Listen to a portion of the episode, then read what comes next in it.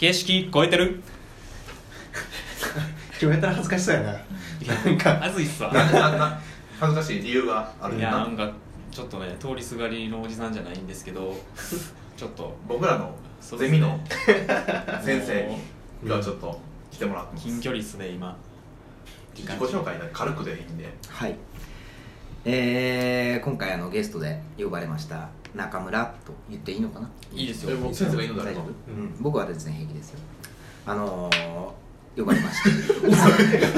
やばいなもう恩師の話いやじゃあ指鳴らなんでしょう俺はこうやった時になってしまっためっちゃ喧嘩ふりややばい。あのまあそんなわけで今日呼ばれた あのその辺の近所のおじさんみたいなもんですけれども、どうぞよろしくお願いします。はい、ます今は個人で事務所やってはる。そうですね。えー、今は個人で建築のデザイン事務所をね経営してます。はい。はいまあまあ以前はねあのこの今やってる3人いうのは、うん、えー、実際に私のゼミにあの所属していまして、でまあこうしたあの議論の場っていうのをよく設けていたということで、まあ卒業してからもねそんなことを、まあ、よくよくやってくれて、でまあ最近ですよねそんな話を僕は知ったのは。偶然ね。ねあの駅で呼び止められて、そんなところから話をね、いただいたり知ってくれてると思う。うん、誰も言ってない。知ってたそれスパうん。なんかまあこのラジオが始まったのこの形式というかこのラフな感じも中村県でフリーゼミっていうのが月に2回ぐらいでしたっけ？あそうね。うんあってこういろんなテーマを設けてデザイン以外のことについてもうん。話そうみたいなのがあって例えばあの可愛いっていう言葉についてとかうん。うんあと何やったの？えーっとこれからの遊びについてじゃないんですけどまあ遊びっていうところもうんありましたしあとシンプルってなんだろうみたいなうん。っていうところもうん。いろいろやりましたねゼミでは。結構抽象的なことも話したりしててそれについてプレゼン資料を持っていってうん。全員プレゼンして、まあ、話をするっていうのが結構楽しくうて、ん。それはね先生先生もやってたんですよね。僕もそうですね。僕も、えー、と僕のしもちろん僕にも師匠がいてでその師匠が、えー、とフリーゼミっていうのを月1ぐらいでやった。うん時にもう全くデザインとはあえて関係のない話をね、うん。まあしましょうという場だったうん。んで、でまあそれはなんでかっていうと、あのやっぱりこう デザイン好きな連中が集まると、うん。もう一日中デザインの話しかしない。うんなのでですけどね。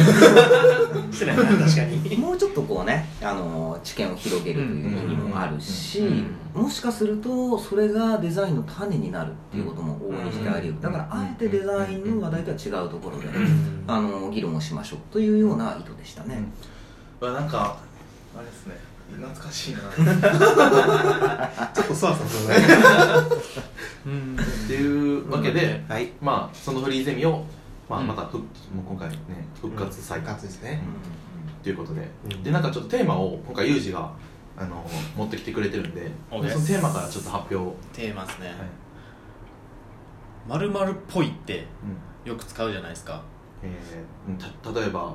これなんかユニクロっぽいなとか。これ無印っぽくねみたいな。のとかうん。もそうですし。うん。あこれ僕らのはこれひねくれっぽいなとかもあると思うんですけど。うん。なんかそこってこの「ぽい」ってこれからの時代結構ポイントなんかなっていうのを感じてて自分の中で。うん。っていうのはまあ消費されてるからそのなんていうんですかね丸々っぽいって言われてるのか。それともその人にとっての一個の基準やからそれをえなんですかこれユニクロっぽいなとかっていうのもなんですかその人自体がユニクロを物差しとしてるから使ってるのかっていうのもあると思うんですけどなんかもっとうんとそこの「ぽい」っていうところ何気なく使ってるんですけどもうちょっと深掘りしていきたいなと思ってて、なんか今聞いてざっと思ったのがうその「ぽい」に捉え方に2つあるなって思って1つは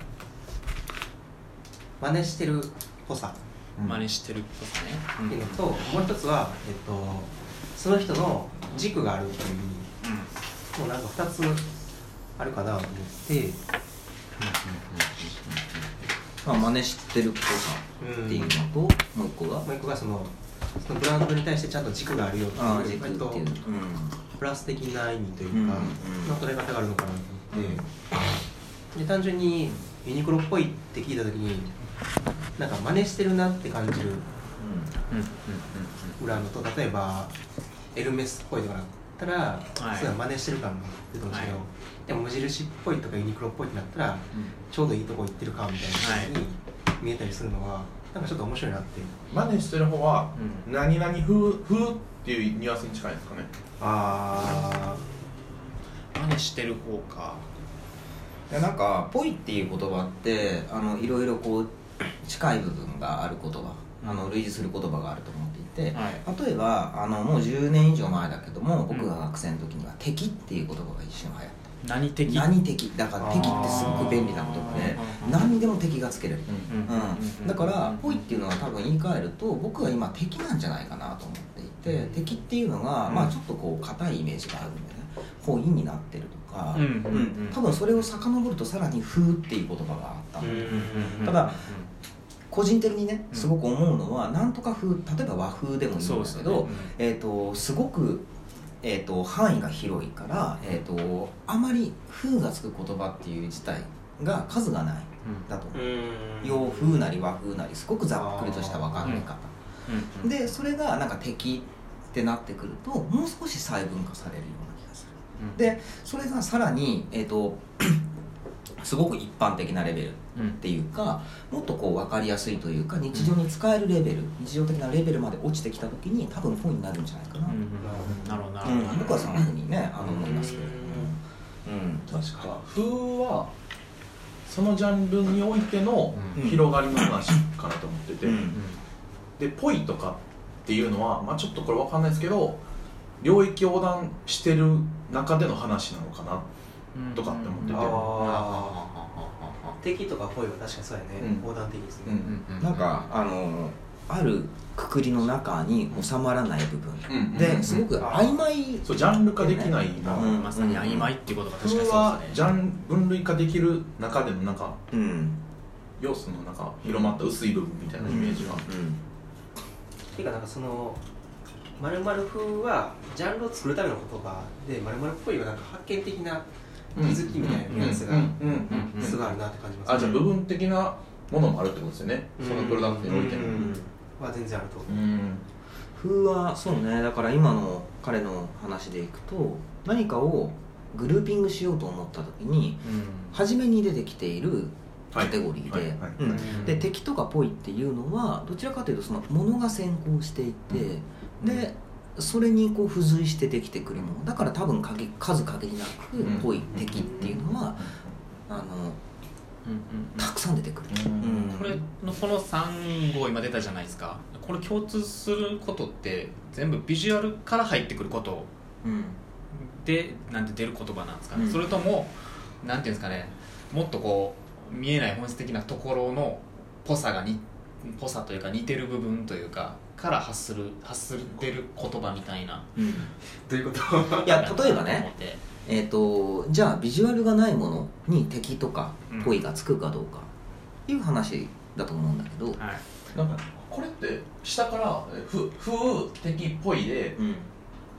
ことからものになっていってるんかなっていうイメージが君の中であって。うんじゃあ例えばそうなのか歌手がいてで、えー、とあるアーティストがこんな歌い方をしますよね。でも若い子が同じような歌い方をしたら、うん。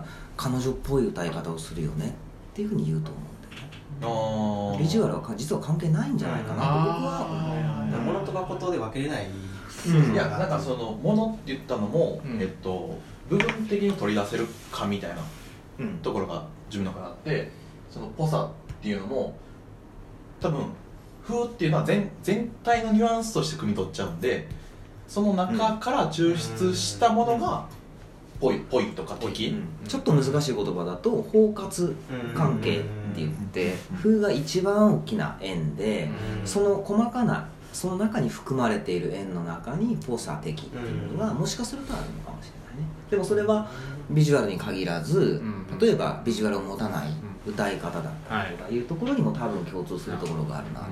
じゃあそもそもポサとか敵って何なんだろうって考えた時にそこが多分一番問題の核心でなんか歌で考えると分かりやすいかもしれない。うんなんか歌で何々的な歌い方と何々風な歌い方って、めっちゃニュアンス変わるうん気がしてて、うんうんうん。うん。だから例えば僕が大学で講義やった時にマイクの先端を持ってマイクを垂直に立てて講義すると先生っぽかったわけですよ。だけれどもマイクのこの口に当たる部分の丸いところに近づけて持って、うん。一瞬小指を立ててマイクのお尻の部分を上に上げて、えー、と講義をするとビジュアル系ロックマンになるわけですよ。ね、うん。うん。うん。なるほどななん。かそこちょっともうちょい音楽について聞きたいですね。あまあ、この番組が良ければいいねとリツイートお願いします、はい。質問ボックスもはい。どしどしお願いします。また次回お会いしましょう。ありがとうございました